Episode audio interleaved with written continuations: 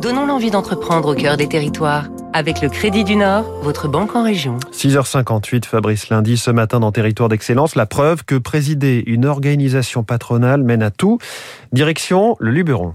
1603, l'année de naissance du domaine de Sannes au-dessus de Pertuis dans le Vaucluse. 1603, c'est aussi le cœur de gamme de sa cuvée qui se décline en trois couleurs, blanc, rouge, rosé. À cette époque, le château n'est qu'un simple pavillon avant d'être transformé en gentilhommière doté d'une chapelle et flanqué d'un jardin à la française. Aujourd'hui, les jardins sont toujours là dans ce domaine de 70 hectares recouvert de vignes, de 400 oliviers, de champs de lavande, de ruches, de chênes truffiers. Une propriété reprise il y a cinq ans par l'ancien président du MEDEF, Pierre Gattaz, toujours à la tête de l'industriel radial, mais qui s'est lancé dans ce nouveau métier après des centaines d'heures d'apprentissage. Des vignes ont été arrachées, d'autres ont été plantées. Le vignoble s'est converti en bio en trois ans. Du matériel de pointe est arrivé. Des chais tout neufs ont été installés.